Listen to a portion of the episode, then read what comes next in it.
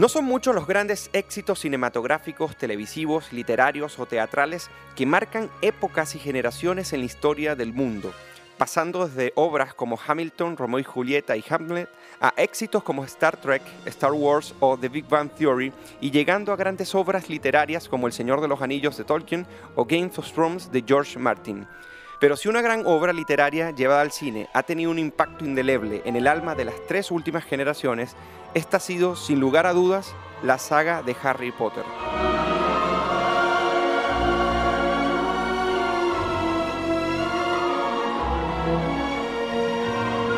Este bestseller, escrito por la británica John Rowling en siete entregas literarias y ocho exitosas películas, nos trae un inmenso caudal de emociones, recuerdos y, por qué no decirlo, grandes lecciones de vida sobre la amistad, el amor, el odio, el drama, las traiciones, la lucha por la libertad y la igualdad, como también la fraternidad y la lealtad. The.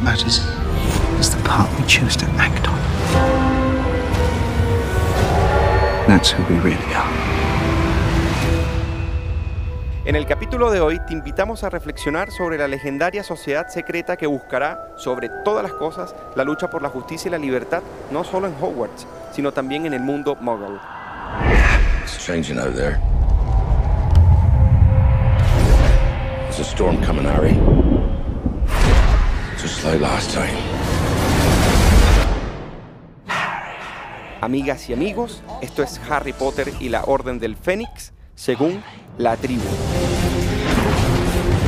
The Dark Lord approaches. He wants to build up his army again. If Voldemort's building up an army, then I want to fight. It's your turn now.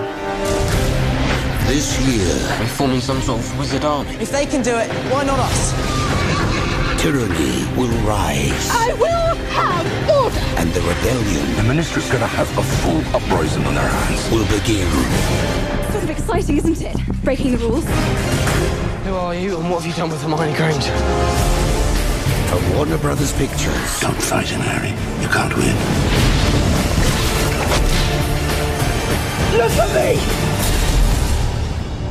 You will lose everything. Get down! Belly Harry Potter and the Order of the Phoenix. Y hoy tenemos una tribu de cierre de año algo distinta. En lugar de tener un invitado, ahora tenemos a dos invitados. Amigos de la casa, grandes aliados por la libertad e increíbles personas que tanto como yo coincidimos en nuestro notable gusto por la saga de Harry Potter. Nos acompaña Paloma Guzmán, quien es pasante de formación de la Fundación para el Progreso acá en Santiago, estudiante de enfermería de la Universidad Autónoma de Chile, integrante del equipo de líderes de la Corporación Cultural de Semanas Musicales de Frutillar. ¿Cómo estás, Paloma? Muy bienvenida. Hola Eugenio, muy bien. Y feliz de estar acá con ustedes dos, así que bastante emocionada. Gracias a ti por asistir a la tribu a comentar esta película. Y ahora vamos con Pablo Aldunate, que es egresado de Derecho de la Pontificia Universidad Católica de Valparaíso, ex dirigente estudiantil y es conductor de un podcast muy exitoso que tenemos también en la Fundación. Es parte de la familia Sonido Libre, que es el show. Pablo, como siempre, un gusto conversar contigo. ¿Cómo estás? Muchas gracias, Eugenio. La verdad que estoy muy contento porque primera vez que estoy en, el- la tribu, así que esperemos que el análisis de una, para mí, una de las mejores sagas de- del cine, que es Harry Potter, eh, tenga un buen análisis. Genial, muchas gracias. Eh, Pablo, bueno, yo también participé en el show, así que eh, para mí también es un agrado que tú participas ahora en la tribu. Ahora eh, vamos a conversar la conversación eh, de esta interesante película. Yo creo que una de las mejores de Harry Potter. Podríamos ahí discutir si es El prisionero de Azkaban, si es La Reliquia de las Muertes 2. Ahí lo vamos discutiendo en el desarrollo del programa. Pero tenemos la costumbre, Paloma y Pablo, de hacerle a nuestros invitados como primera pregunta el porqué de la elección de la película o la serie en cuestión. Y nos gustaría saber, o sea, a, nuestros auditores que nos escuchan en cada programa, por qué la elección de la Orden del Fénix. Pa- parece los dos coincidir precisamente con esta película y una película que a mí también me encanta, pero eh, esto es un hecho curioso. Paloma, cuéntanos por qué la elección. Bueno, si bien todas las películas son buenas, La Orden del Fénix destaca porque yo creo, a nivel personal, que es el inicio de esta revolución que se lleva a cabo en el mundo mágico y es cuando comenzamos a ver finalmente que Harry con Hermione y Ron y el resto de los amigos finalmente toma un papel más protagónico en cuanto a la defensa de la libertad, por ejemplo. también ir en contra de, esta, de este intento de adoctrinamiento por parte del ministerio y también en esta película ya queda claro el nivel de despotismo, despotismo, Despotismo. despotismo perdón, que, que tienen eh, todas las personas que trabajan ahí mismo, que si bien son servidores públicos, en este sentido buscan arrasar con absolutamente todo lo que se conoce en el mundo mágico y también buscan arrasar con los muggles. Y ahí uno ya ve como de lleno el, choque que producen estas ideas totalitarias y finalmente el deseo que tiene Harry con su amigo de como defender esta libertad de- del mundo de ellos y también de las personas que no saben que existe un mundo mágico. Así que yo, bueno, y de acá sacamos muchos temas, pero para no robarle el micrófono voy a dejarle a Pablo que, que siga con los otros Claro, yo también. quería preguntarte eso, Pablo. ¿Habrá quedado algún tema para que me respondas? Mira, eh, yo creo que es difícil la elección de las películas, porque, bueno, son siete libros, son ocho películas.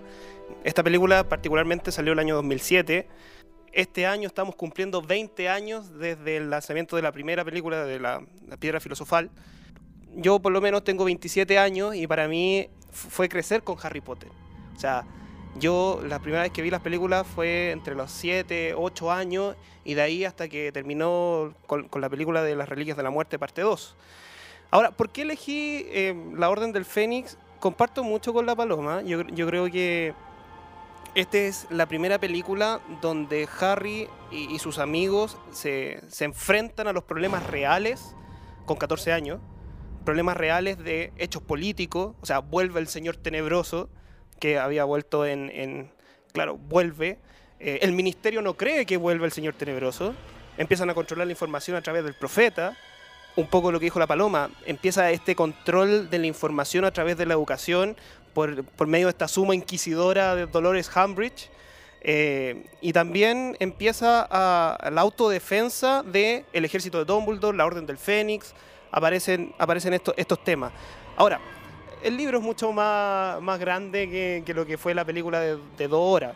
Ahora quedaron muchas cosas fuera, pero, pero yo creo que una de las películas centrales que justo calza como en el medio de, de las ocho que, que hubieron. Finalmente es como un antes y un después, porque las películas anteriores con el, el torneo de la Copa de los Magos, eh, todavía se, se ve un poco de la infancia de estos chicos que siguen el colegio, participan de las actividades, conocen a otros alumnos, y finalmente la Orden del Fénix se quebranta absolutamente todo.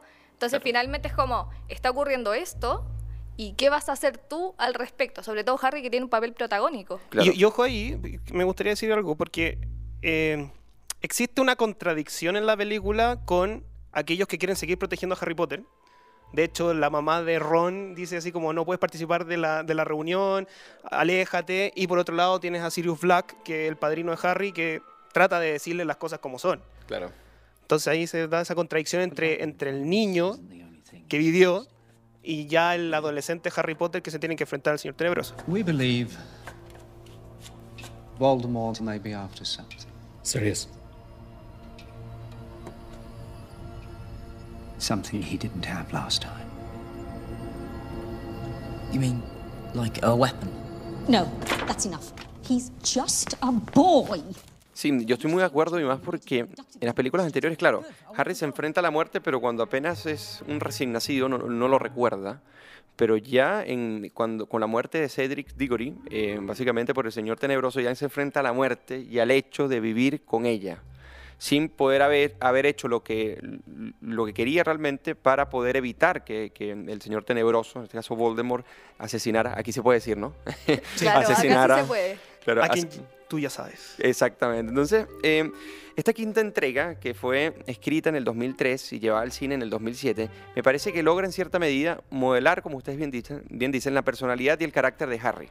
Con apenas 14 años, se nota el desarrollo de una personalidad, primero, adrenalínica, ¿no? Eh, Lo segundo, con, con luces y sombras, que está imbuida en el deseo de justicia, pero también en la, en la rabia interna incontrolable por la vida dura que le ha tocado. Entonces, antes de pasar a los aspectos centrales que fueron abordados ya por ustedes en la, en la introducción, de trampa, a mí me gustaría preguntarles primero a, a Paloma, ¿qué simboliza para ustedes el personaje de Harry, no solo respecto del mismo, que ya hay una especie de vivencia existencial bastante compleja, sino respecto de él con los demás? Porque es bastante complejo acá también. Bueno, acá es todo un tema y de hecho en otras ocasiones extracurriculares hemos comentado esto con Pablo con respecto de que si bien tenemos nuestros personajes de la saga, estos también se nutren bastante con la psicología de las casas que ellos ya poseen. Por algo el sombrero seleccionador los dejó en cierta casa y no en otra. Mira, Entonces, por ejemplo, interesante ahí el tema que habíamos hablado. Como tú mencionas, Harry tiene un perfil que es súper adrenalínico y Gryffindor se caracteriza porque tiene gente valiente y que también a veces esa valentía imprudente te lleva a cometer acciones que generan ya repercusiones que ahí podríamos decir si son buenas o malas. Pero si bien tienden a ser bastante imprudentes por esta misma, esta misma valentía que ellos tienen.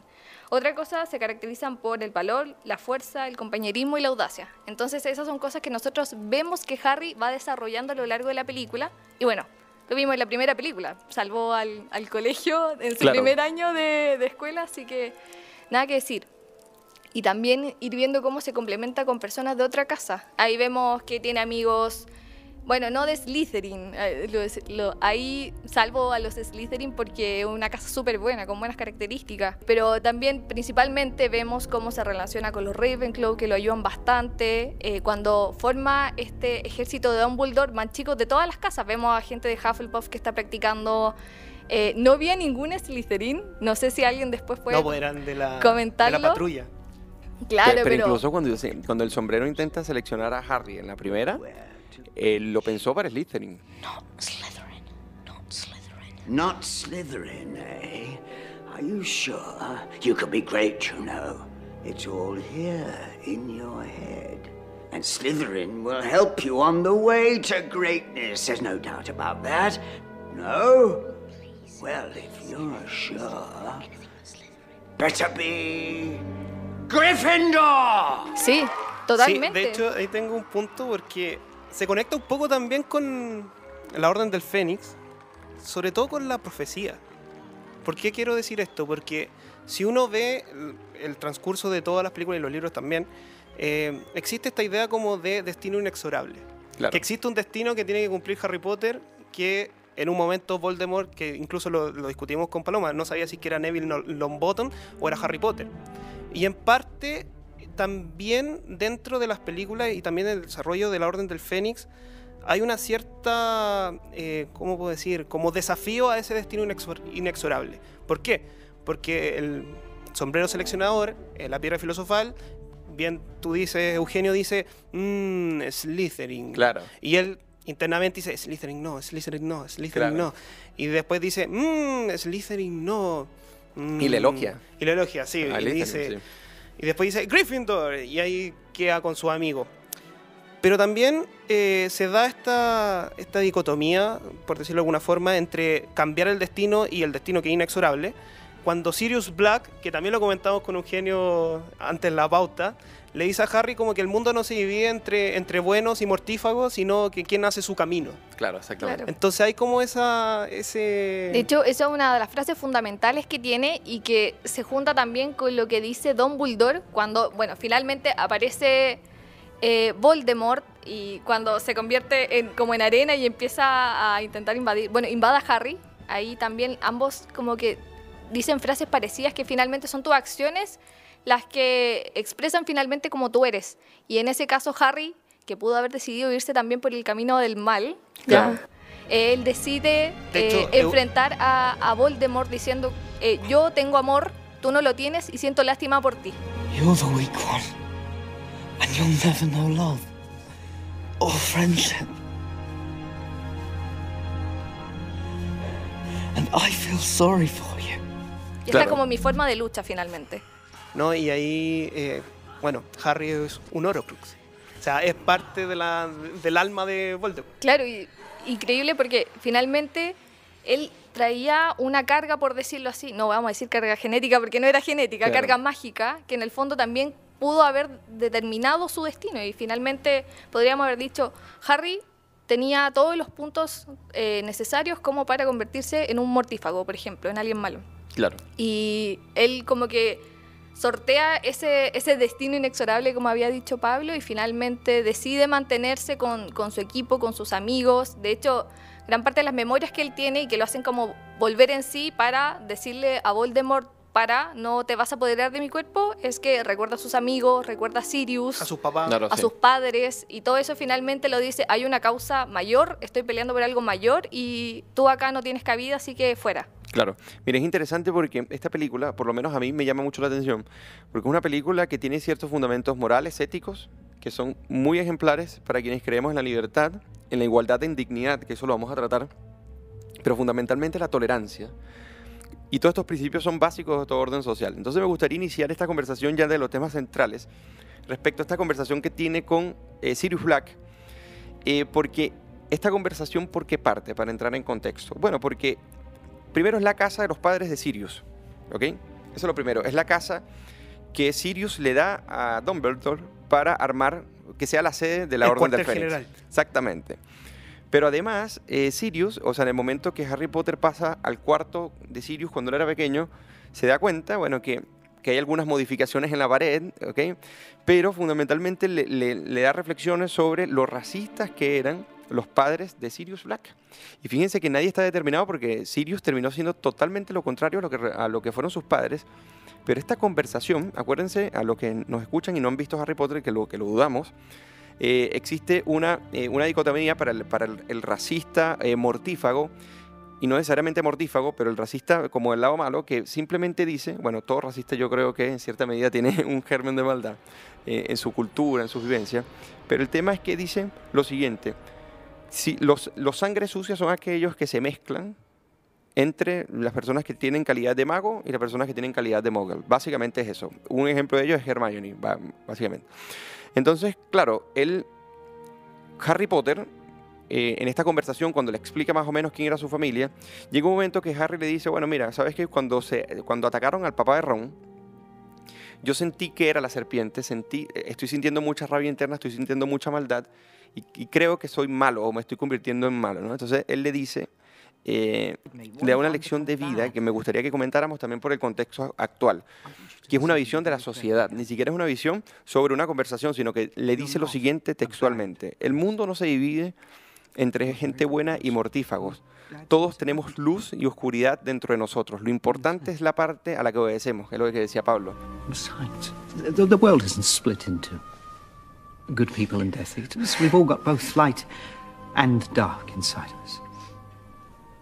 What matters is the part we choose to act on. la capacidad de decidir frente a un destino que se quiere hacer inexorable, pero también cómo no endiosar a las personas, a los líderes o, o- o- o a otras personas, porque los seres humanos, en, en definitiva, tenemos luces y sombras. ¿Qué reflexiones le deja esto a ustedes respecto a, a la vida? O sea, esto es una lección que da, que sea de Harry Potter, a quien los ve, pero es una lección muy madura a un niño de 14 años en un mundo en donde tendemos a rivalizar en, en dicotomías que no son conversables y que dividen al mundo entre buenos y malos. Pablo Aldunate. Buena reflexión, yo creo que, y pregunta también. Eh, yo creo que si uno analiza a Harry Potter, la saga, de forma global, uno ve ciertos componentes que se repiten constantemente en todas las, incluso en las películas, pero en los libros ciertamente, que es el tema de la amistad y el amor. ¿Por qué lo digo? Porque Harry sobrevive, y espero no hacer spoilers, o sea, espero que los que nos estén escuchando Claro. hayan visto todas las películas, al menos hayan leído los libros. Harry sobrevive porque la mamá se interpone entre el hechizo de la baba cadáver- versus eh, este niño que sobrevivió, que es Harry Potter. La mamá se, sobre, se, Se sacrifica. se sacrifica y, de hecho, Dumbledore le dice que esa era una magia poderosa, antigua, ancestral, que no tiene mucha explicación, pero que eso permitió que Harry, eh, eh, Harry sobreviviera. También pasa en eh, La Cámara de los Secretos, en El Prisionero de Azkaban, y constantemente hay un, un componente de amor entre los pares de Harry. O sea, siempre están los amigos salvando a Harry. O sea, siempre está Ron, siempre está Hermione, siempre se están sacrificando, siempre están al borde de la muerte. Eh, de hecho, cuando juegan ajedrez mágico de, de forma real, Claro, Ron, Ron, claro. eh, cuando se enfrentan al basilisco, cuando están buscando a Sirius Black. Constantemente está este componente. Ahora, eso es muy de, de la vida real. O sea, constantemente nosotros tenemos relaciones personales. Y, y- y aquí también, eh, de cierta forma, J.K. Rowling lo ha dicho, que ella ah, relaciona a Voldemort con Adolf Hitler. Claro. E- Ella, ella lo dice el 2007, que, hay, que Voldemort es una especie de Hitler. ¿En qué sentido? Alguien que eh, no tuvo las relaciones sociales, alguien que fue de cierta forma abandonado, fue rechazado por la sociedad, genera este resentimiento, después empieza a construir su visión totalitaria de la vida y de la sociedad y, empieza a construir esto en base a un, tema racial. Eh, yo creo que ahí está eh, la diferencia entre, entre aquellos que reciben amor, amistad, versus aquellos que quedan alejados de la comunidad, de la comunidad política, de la comunidad de la vida y de las relaciones interpersonales que tenemos todos los días nosotros.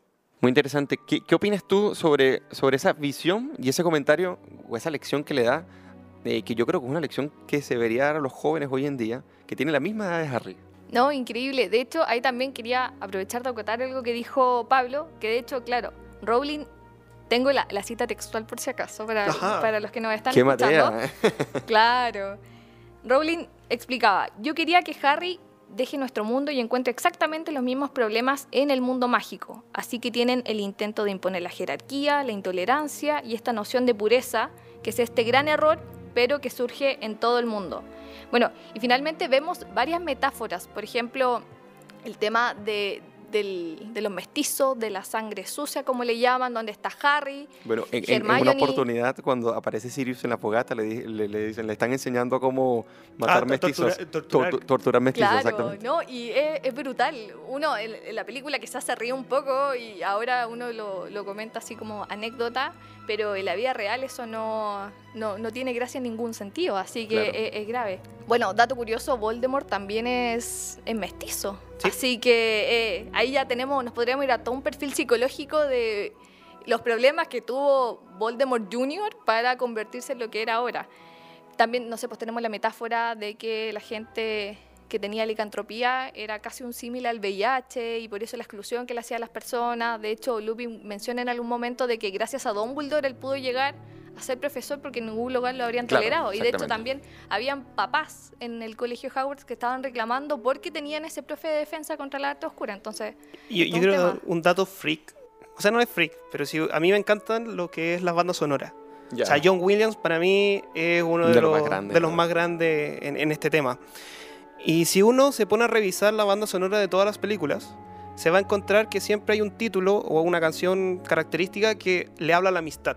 Siempre dice como el reencuentro de la amistad, la amistad, etcétera, etcétera. Entonces, igual dentro de las películas lo tienen considerado de que la amistad es un componente que es transversal. Y, que esa relación humana te genera que puedes llegar a ser una buena o una mala persona, pero también depende de ti. También hay una individualidad que ahí, tú bien lo dijiste, Eugenio, eh, Harry cuando empieza a tener estas visiones y empieza como a desesperarse, no sabe qué camino, si él es malo o no, o qué camino seguir y que en parte era lo que el señor tenebroso quería hacer en Harry. Claro, eh, un poco contestando lo que habías preguntado y tomando un poco lo que dice Pablo, porque esto nos da para mucho, que por ejemplo, tengo entendido que todos los libros de Harry Potter tienen dedicatoria, pero ya nos vamos a saltar un poco hacia el final, las reliquias de la muerte, por ejemplo, ese tiene un epígrafe. Y hay dos eh, textos, uno que habla sobre la amistad y otro que habla de la muerte. Entonces justo calza lo que estamos hablando acá. Si bien toda la saga de Harry Potter tiene enseñanza desde la película 1 hasta el final. Eh, es increíble ver eh, cómo finalmente los chicos, aunque sean de diferentes casas, terminan reuniéndose, porque si bien son amigos, y ahí tenemos como la amistad, el, sentimiento de, de, grupo, como esa sensación de querer reunirse, el hecho de que hay una causa mayor que finalmente, reitero, es esta defensa de la libertad y del mundo como lo conocen y finalmente deciden a su corta edad ir a luchar por eh, el intento de detener a este régimen totalitario que quiere no solo apoderarse de su mundo, sino que también del mundo magre. Así es. Eh, ojo, tiene 14 años. Yo creo que a los 14 no sé si me plantearía yo eso. Nuestro símil de primero básico, desde primero básico salvando el colegio. Bueno, yo, claro. bueno yo, ingresé en la política a los 14 o 15 años, más o menos. Ah, eh, ingresé, ingresé, en un partido político, por cierto, a esa edad. Eh, y es impresionante, o sea, cuando tienes el peligro encima, latente, lo aprendes a reconocer y tienes personas que te ayudan a reconocerlo. O sea, pasa.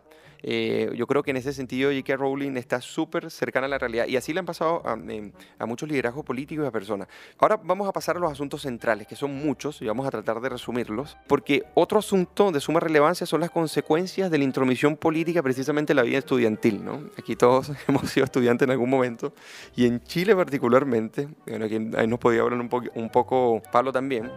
Eh, prácticamente el ministerio, li- liderado en este caso por Cornelio Fuchs y en complicidad con, eh, con Dolores Umbridge, empiezan a gestar una especie de totalitarismo, como bien decía Paloma, y la manipulación de la opinión pública mediante el Profeta, el diario más influyente El control- profeta miente. Exactamente. El diario más influyente controlado por los políticos. Entonces hay varios ejemplos eh, dignos de comentar. Por ejemplo, la necesidad en la que se encuentran eh, eh, estos amigos de hacer un ejército de estudiantes en la sala de menesteres, que se llamaría, así le apodarían, el ejército de Dumbledore, pero básicamente era el ejército de Harry. Hablando del sacrificio, Dumbledore se sacrifica precisamente por Harry en respecto de- del ejército, o sea, de quien lo crea. Eh, que por cierto, cuando escapa Dumbledore, yo creo que es una de las, eh, de las escenas más eh, arquetípicas, no, paradigmáticas de, de la película y de la saga en general. You may not like him, Minister, but you can't deny Dumbledore's got style.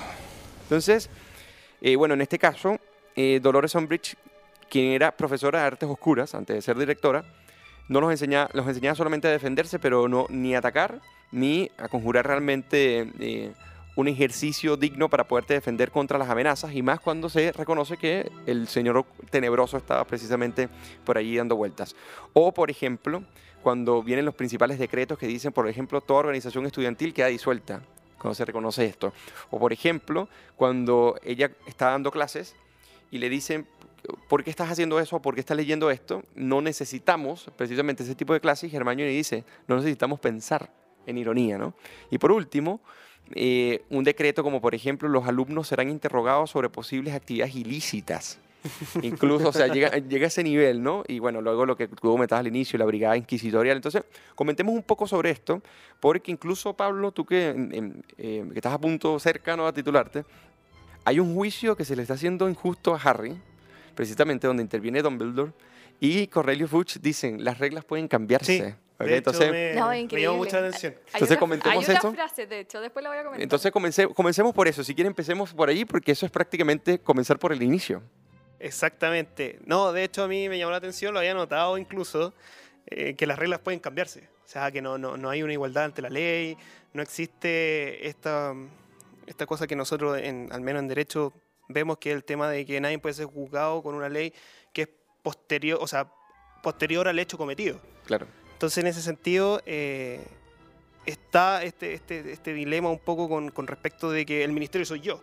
Que de hecho, Dolores Umbridge, cuando tiene la discusión con McGonagall, le dice así como, básicamente el ministerio soy yo, porque yo soy la representante del ministro. Exactamente. Y yo puedo hacer lo que quiera.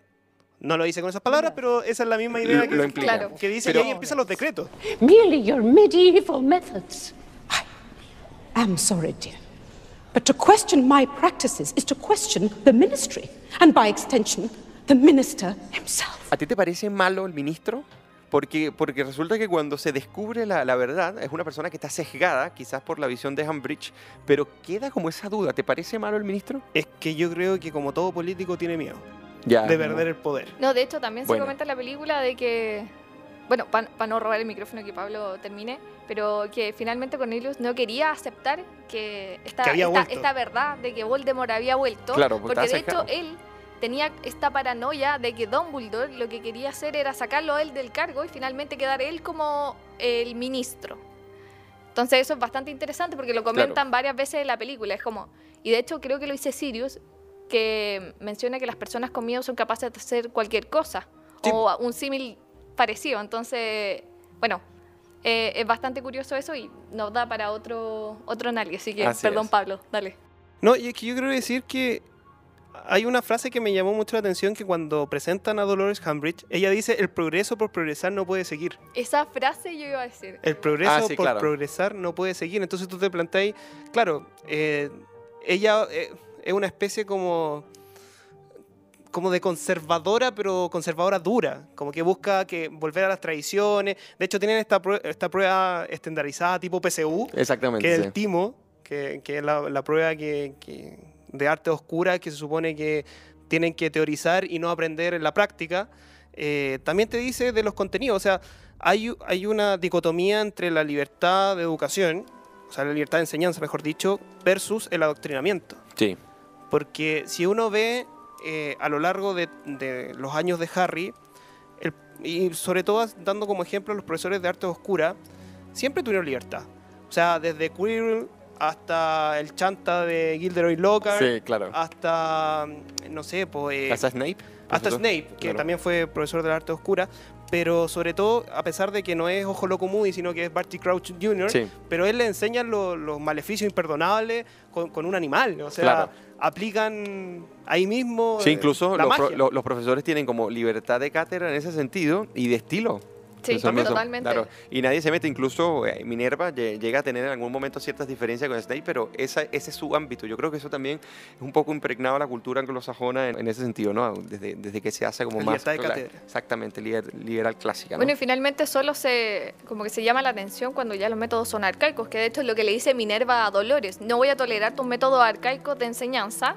Y ahí él cuando responde Dolores y dice que ir en contra de ella es ir en contra del ministro y por ende del ministerio. Así que está un tema. Sí, y, y es muy interesante porque los totalitarismos en la historia, y, y lo conecto mu- mucho con lo que dice J.K. Rowling, porque cuando Hermione dice, ella es la que siempre tiene las ocurrencias brillantes, dice, no necesitamos pensar, porque claro, no se podía escuchar música, o sea, o sea n- disculpa, no es que no se podía escuchar música, no se podía eh, estar con los uniformes personalizados, todo tiene que estar uniforme Homogeneizado. homogenizado. Entonces, eh, es interesante cuando ella dice, no necesitamos pensar precisamente porque cuando hay totalitarismo, hay verdades absolutas, incontrovertibles, que nadie puede precisamente refutarlas porque ya está escrita esa verdad, interpretada por alguien.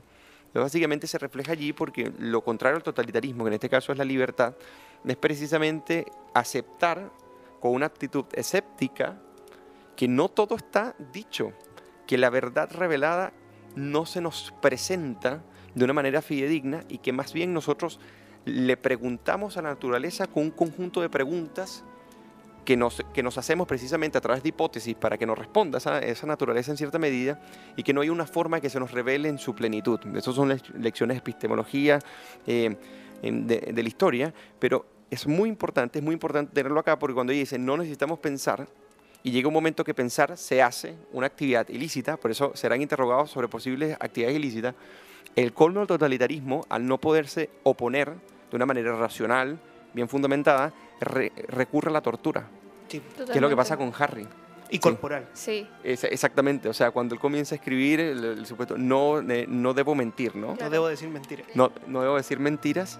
Lo que ocurre, o sea, se le comienza a marcar, o sea, la tinta es la sangre que comienza a marcársele directamente en la mano. De hecho, mencionando lo que tú dices, es increíble el nivel de decretos que, que se publican finalmente en el colegio, porque de hecho yo anoté varios. Y era, por ejemplo, los chicos y las chicas no pueden acercarse a más de 20 centímetros el uno del otro. Cualquiera que sepa de actividades ilícitas debe mencionárselo Denunciar. a la Claro. suma inquisidora, o si no, eh, no sé, castigo, obviamente. No, no aparece explícito, pero uno sabe que es castigo. También está este incentivo de que los chicos delaten a sus compañeros a cambio de mejorar sus notas. También está la prohibición de, de, de la circulación de estos de los productos Weasley, que eran todo esto, Ah, claro, todas sí. estas golosinas para faltar al colegio, pero si bien eso uno desde afuera podría tomarlo como, como el libre mercado finalmente que se puede ejercer en todas partes, acá se corta totalmente. Entonces, esta restricción de las libertades, que ya llega a un nivel que es casi demencial, creo yo, eh, es increíble porque finalmente Dolores se imaginaba un mundo cuadrado y estaba haciendo todo lo, lo que tenía a su mano para lograrlo. Ahora es curioso eso, porque cuando uno analiza esa parte, de hecho yo lo había notado también, eh, claro, son 119 reglas que empiezan a, a- Claro, a ponerse sí. en, la, en la pared. Y ahí uno puede decir que al final con tanta regla, eh, al final tampoco la cumplen. O sea, puedes tener la 119, pero aún así Harry empezó a enseñar eh, magia contra la arte oscura, empezó- defensa, quiero decir, contra la arte oscura. eh, El, empezaron a- el mercado negro. Claro, Claro. o sea, de cierta forma igual incumplieron las reglas que o las prohibiciones que había puesto la suma inquisidora Dolores Umbridge. Pero ahí también quiero, quiero decir algo, porque una de las cosas que también eh, es ilustrativa de Hermione es que ella dice, el ministerio está interfiriendo en Hogwarts. What's it mean? Magic is forbidden in the corridor. It means the ministry's interfering at Hogwarts. Y lo O sea, menciona, Claro, de hecho, sí. al principio de la película. Sí, pues lo dice, está- e- ellos están interfiriendo. Entonces, igual, eh, es un poco con lo que pasó y ahí me gustaría dar como el dato freak porque hubo un tiempo que Dolores apareció como un meme en, dentro de la política chilena. Porque cuando se discutió la, la, la ley sobre educación superior en el gobierno de Bachelet II, existía la figura del interventor de las universidades. En caso de que las universidades no pudieran hacerse cargo, el Estado intervenía a través de este interventor. Entonces es como la misma figura y de hecho los memes ponían a Dolores. A Dolores. Bueno, Dolores, tenía decir, su motivo. eh, sí. De hecho, igual, algo que, que me gusta siempre pensar que es... Bueno, y que de hecho también se lo comenté a Pablo, hablamos harto de esto antes de que llegáramos a, a este momento del podcast. Estaba un poco nervioso, vale, vale decirlo. eh, pensamos que nos iban a interrogar, entonces estaba acá todos repasando, etcétera. No, pero de hecho le comenté a Pablo que una de mis escenas favoritas de la Orden del Fénix era cuando estaban en la sala común de Gryffindor y finalmente Hermione dice tenemos que hacer algo. Y después la próxima escena es cuando ya se van, van al pueblo, no, no recuerdo ahora el nombre del pueblo, pero y ahí ya se encuentran con un grupo de chicos que estaba dispuesto a desafiar a, a Dolores y crear este, este grupo. Entonces finalmente es como esta lucha como casi natural que poseen algunas personas, no todos, pero como este deseo de proteger la libertad, de defenderla y que finalmente, como dijo Pablo, puedes tener mil reglas y no las van, no las van a cumplir todas. Y finalmente lo que se veía acá era que los chicos de cualquier forma intentaban expresar su individualidad y el deseo de seguir manteniéndose con estas, valga la redundancia, libertad. Lo vemos con los hermanos Weasley, que forman esta broma, ellos saben que los van a expulsar y no les importa. Exactamente. Entonces, después los chicos, eh, no sé, en la sala de menesteres, combatiendo, después practicando en las casas. Sí, eso es muy importante lo que, lo que acabas de decir, porque los, los hermanos Weasley, cuando, cuando asumen las consecuencias precisamente de rebelarse, es más importante la libertad que la represión, la represión y la coacción que se ejerce precisamente para instaurar un sistema injusto. Entonces bueno, si este sistema injusto es el que va a estar y uno tiene que estar básicamente educado bajo ese sistema para obtener los beneficios de esa misma educación, yo prefiero no tener los beneficios porque la libertad acá básicamente es mayor. Y fíjense que uno de los elementos con el que es una especie de cierre, bueno, no podríamos decir cierre porque el cierre es el, el mordisco básicamente del, del Claro, dragón del que se come a Dolores. Pero cuando, cuando explotan todos los, eh, lo- los mandatos, ¿no? en palabras más hayekianas, ¿no? que son estos 119 decretos que explotan y junto cuando explotan está el simbolismo de, de la libertad, porque precisamente la legislación se puede usar, sea donde sea, precisamente para reprimir. O sea, el gobierno se puede convertir en, el, en la principal causa de las restricciones a la libertad a través, en este caso, del ministerio, pero normalmente esto lo hacen las legislaciones en los países y los congresos pueden hacerle un infierno eh, al individuo libre sobre respecto a cómo llevar su vida. ¿Qué piensas tú, abogado Pablo Aldunate? No, todavía no, pero vamos en camino. Ya. Licenciado. Mira, yo me estaba acordando, porque esta película es del 2007, yo estaba en séptimo básico. Yo creo que es con natural eh, este s- sentimiento de como de rebelarse contra el poder eh, a esa edad, o, o en la juventud. De hecho, Es es parte como- del es co- perfil como parte de psicológico juventud del crecimiento, claro. y en ese sentido, cuando fu- fuimos, fui con mi grupo de amigos a ver esta película al cine, eh, claro, llegamos al colegio y siempre tenemos esa profesora o profesor que es básicamente como Dolores Umbridge y, nos revelamos. Eh, yo creo que también pasa con el ciudadano. Y, vuelvo a insistir, a- a- hay un punto en el cual hay tantas reglas y mandatos y prohibiciones que el ciudadano termina por, no cumplirlas y, como son tantas, al final la, autoridad o el Estado tampoco las puede hacer cumplir. ¿Qué pasa con la sobre, sobre reglas que, puede haber dentro de una sociedad? Y en ese sentido eh, pasa aquí en Harry Potter y también pasa también en, lo, en, lo, en las sociedades. Claro. Vamos al tema de la amistad, ¿no? Tú lo mencionaba eh, Paloma al inicio, cuando preguntaba sobre qué les motiva precisamente a elegir esta película, pero lo comentabas tú también, Pablo, el, el elemento transversal de la amistad. Yo le agregaría también la lealtad, ¿no? Porque aquí no solamente es que son amigos, y fíjate que no son familia, sino que simplemente son amigos, pero a través de esa amistad comienzan a conformar una especie de familia, ¿no? Y yo creo que la imagen más patente, eh, a mi parecer, son dos, ¿no? Eh, la más predominante a, mi, criterio es cuando básicamente eh, Dumbledore hace el sacrificio de incluso salir perseguido porque lo se lo iban a llevar a la cárcel de él mismo aducirse la conspiración contra el ministerio, o sea, lo que sí podríamos decir que, es una conspiración contra el ministerio, y que este sacrificio, independientemente que eh, llevara a que él no disfrutara de su libertad, lo ejercía de una misma manera y lo defendió así hasta el final. Eso por un lado. Y por otro lado está lo que comentaba Paloma al inicio, que es cuando Harry es poseído básicamente por eh, Voldemort. Y Voldemort, eh, Dumbledore le dice, resiste, resiste, porque ustedes son básicamente distintos. Y él comienza a recordar ciertas vivencias que lo ayudan precisamente a expulsar a, a- Voldemort de su cuerpo. Y yo quería reflexionar sobre esto porque yo creo, a mi parecer, que una de las virtudes cívicas de, la ciudadanía es lo que llamaba Aristóteles en algún momento el politai, ¿no? ¿Qué, qué significa el politai? El politai es aquella persona que, o sea, era como el ciudadano en la antigua Grecia, que simplemente dice, bueno, hay familias que no elegimos porque nacemos con ellas, pero cuando tú sales a la vida pública y te encuentras con otras personas, esta condición de igualdad en la que nos encontramos a pesar de nuestra diferencia es algo así como, como el politai, ¿no? Como el político.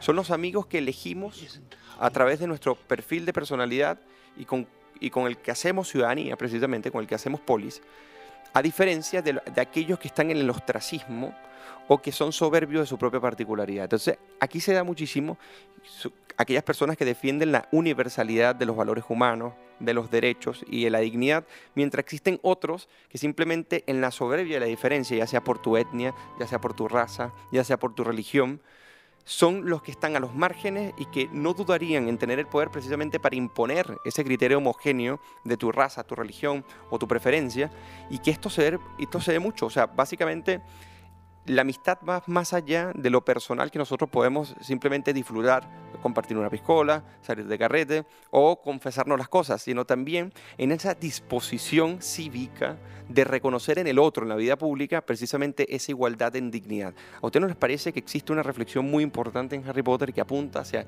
un orden político donde la individualidad, las diferencias precisamente son las que tienen que predominar frente a el racismo y, y el racismo, el que piensa que está destinado a gobernar a través de una raza superior a los que considera inferiores. Como dijimos al, al principio también del podcast, la amistad eh, está representada también la lealtad en el sentido de que viven arriesgando la vida por Harry.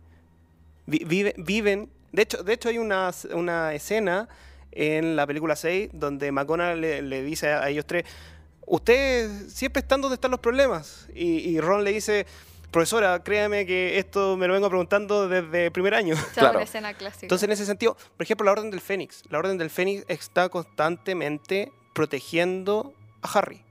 O sea, expresando sus individualidades, pero con un bien superior que es la protección de Harry, porque era el único que podía eh, vencer a Lord Voldemort. Por lo que representa Harry. O sea, tanto por Harry como por lo que representa Harry. Claro, incluso de la primera película, sí. De hecho, eh, Ha- Hagrid, cuando lo va a buscar y, lo lleva al, al caldero chorreante y, van a buscar como las cosas, claro, como que todos miran a Harry como, ah, el niño que vivió, ah, eh, no sé, pues de hecho ahí cre- creo, porque lo, lo- vi en, en el libro, eh, se encuentra con alguien que estuvo en la primera orden del Fénix. Claro. Y, y de hecho le dice así como, oh, Harry Potter, hay que respetarlo, toda la cuestión. Entonces, claro, todo lo que representa a él se unen Claro. y están hasta la, hasta la batalla de Hogwarts en el sentido de, de- de las reliquias de la muerte, donde McGonagall le dice, ¿qué necesitas Harry? Aquí estamos todos contigo y aquí vamos a morir contigo. No, no- dice ese- hay- en ese hay- término, pero hay, una, dice, di- "Bueno, hay una vamos a disposición morir contigo". generalizada, claro, Hay de algo que dice Hermione, de hecho, y que me da risa que lo tenga que estar recordando a lo largo de varias películas, y es que constantemente, cuando ya llegamos a un pseudo clímax de, de problemas, Harry tiende a irse solo, a, a intentar A no escapar solo claro. para no repercutir en el resto de sus amigos. Y Hermione y Ron están constantemente diciéndole, no, eh, nosotros estamos contigo, ¿cuándo vas a entender eso? Y de hecho Claro. también Lo se lo dice, sí. dice en la Orden del Fénix y es bastante interesante porque esto lo podríamos llevar a un ámbito personal. Por ejemplo, eh, yo tengo problemas y no quiero que el resto de las personas también sufra lo que yo estoy Claro. sufriendo, entonces me aíslo, intento arreglarlo por mi cuenta final, y eh, ignoras de alguna forma la red de apoyo que tú tienes y esa es la lealtad que uno puede ver a lo largo de todas las películas y es bastante interesante. Y de hecho, bueno, como dato freak, en los libros, Harry no lo podría haber hecho solo en la primera película. Ya de por sí ya no habría podido haberlo hecho. En, No. el libro ya cuando llegan a la parte de la, del, del ajedrez se queda Ron, tenía que quedarse alguien. La segunda parte en el libro es como un acertijo, por decirlo así, que de hecho solo lo descifra Hermione, que es la que tiene este pensamiento en- entre abstracto y concreto, y su perfil analítico le dice, tú puedes avanzar y yo tenía que quedarme, sí o sí. O sea, sigue avanzando y eso es lo que le permite a él como ir conquistando estos niveles y finalmente ir avanzando hasta encontrarse De con hecho, Voldemort. a Ron le dan puntos al final de la, de la piedra filosofal Claro, sí. por la valentía de eh, haber hecho lo que hizo en primer año, sobre todo con, con este ajedrez, ajedrez mágico en el cual podía morir. Claro. Claro. Y que gracias a eso creo que gana Gryffindor, ¿no? Sí. Ya. Y por los puntos de Neville. No olvidemos a Neville, Sí, por favor. claro, eh, sí. Anteponerse a, A sus Claro. amigos, a sus que amigos, eso sí, lo más... por, hacer, por hacer el bien. Eso es lo más Correcto. difícil. De hecho, lo, lo dice Dumbledore. Y a Neville por haber hecho Claro. como la tarea más difícil. Oye, para ir cerrando, porque, pa- para que sepan, se- ya, ya llevamos más de 40 minutos, pasan volando estos No, tiempos. no se nota. Claro. Eh, a mí me gustaría cerrar con un par de refle- eh, con una reflexión y lo otro un dato eh, para todos los seguidores de Harry Potter para que puedan realizar este test que ya la, la Paloma se los va a recomendar. Eh, me gustaría que conversáramos un poco, para, para cerrar, que a mí me impresiona un poco también la cultura anglosajona con respecto a la, a la dispersión del poder. Incluso cuando se habla del liderazgo, no es un liderazgo que concentra en sí toda la potestad y la potencia precisamente para ejercer ese liderazgo, sino que se encuentra disperso en un conjunto de personas que todas son igual de importantes.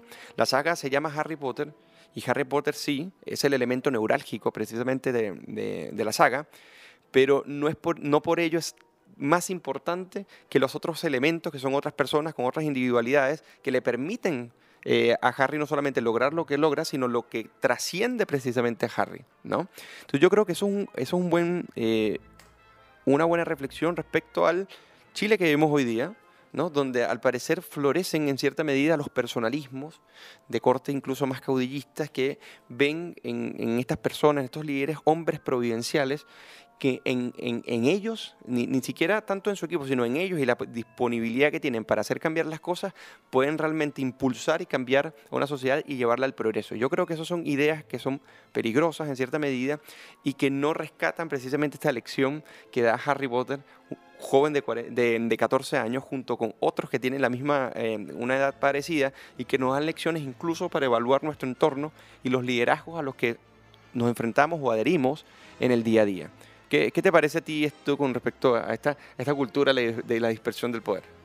Me gusta porque justo había seleccionado un- una escena de la película donde se refleja esto.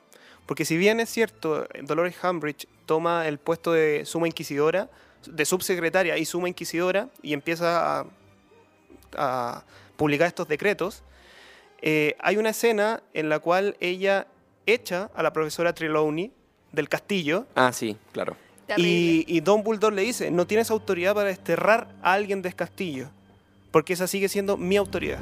Professor McGonagall, might I ask you to escort Sybil back inside? Sybil, dear. Oh, sweetie. Thank you.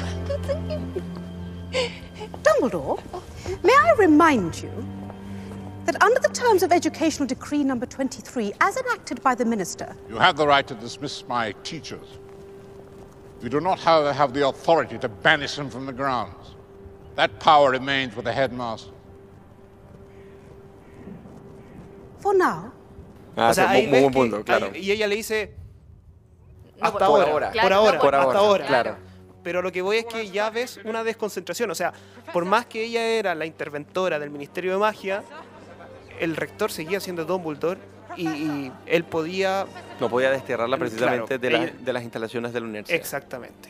Del Entonces colegio. ahí hay una escena que uno ve que está descentralizado el poder.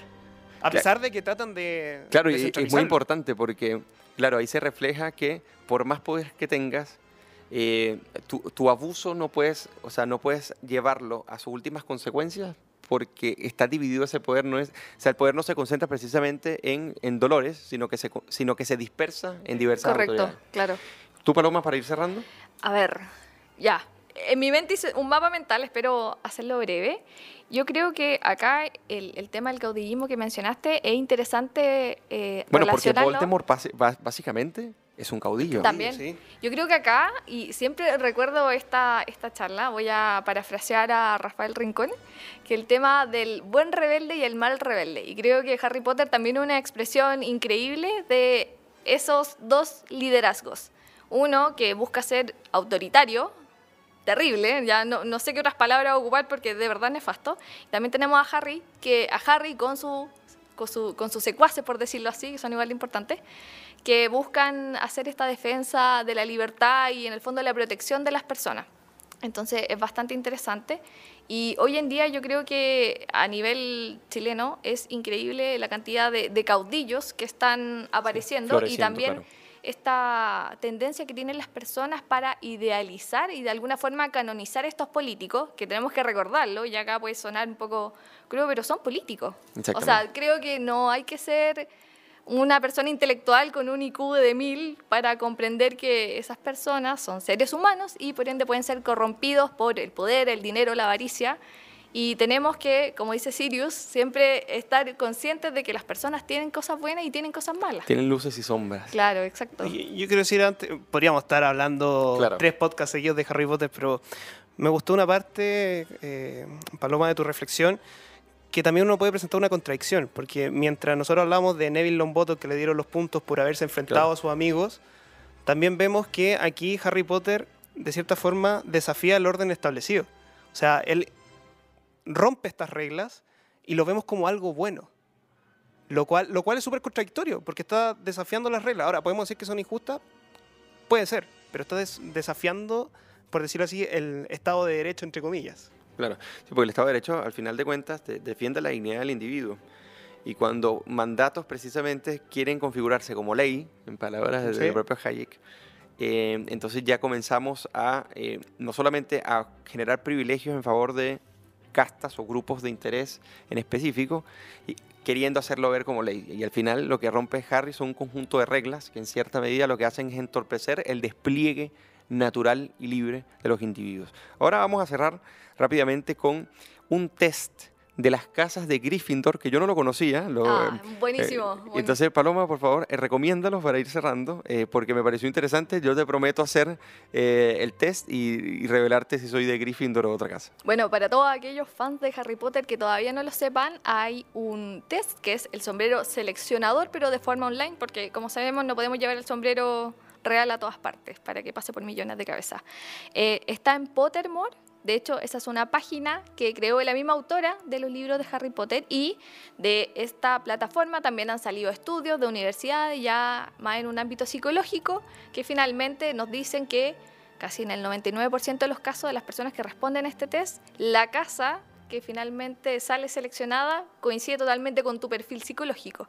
De hecho, hay otro test que quizás lo podríamos mencionar más adelante, pero finalmente también coincide con este Pottermore y como que el resultado que te sale es casi imposible que se equivoque. Así que ahí lo invito a hacerlo y a comentarnos también qué casa tienen. Por ejemplo, yo ya lo hice dos veces. Ah, y soy Gryffindor. Estoy segura que Pablo es Slytherin Ya. y que Eugenio es Raven- Ravenclaw.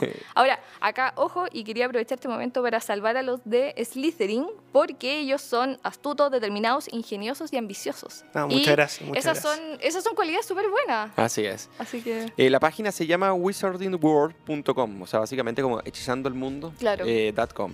Así que pueden encontrarle, hacer su test y seguir disfrutando de la cultura de Harry Potter. Hemos llegado al final de este interesante podcast y capítulo de cierre de año, por cierto, de la tribu. Y quería agradecerte, Paloma, por, por venir y compartir tus reflexiones respecto a, a la Orden del Fénix. Y a ti también, Pablo, por siempre a la- estar a la disposición.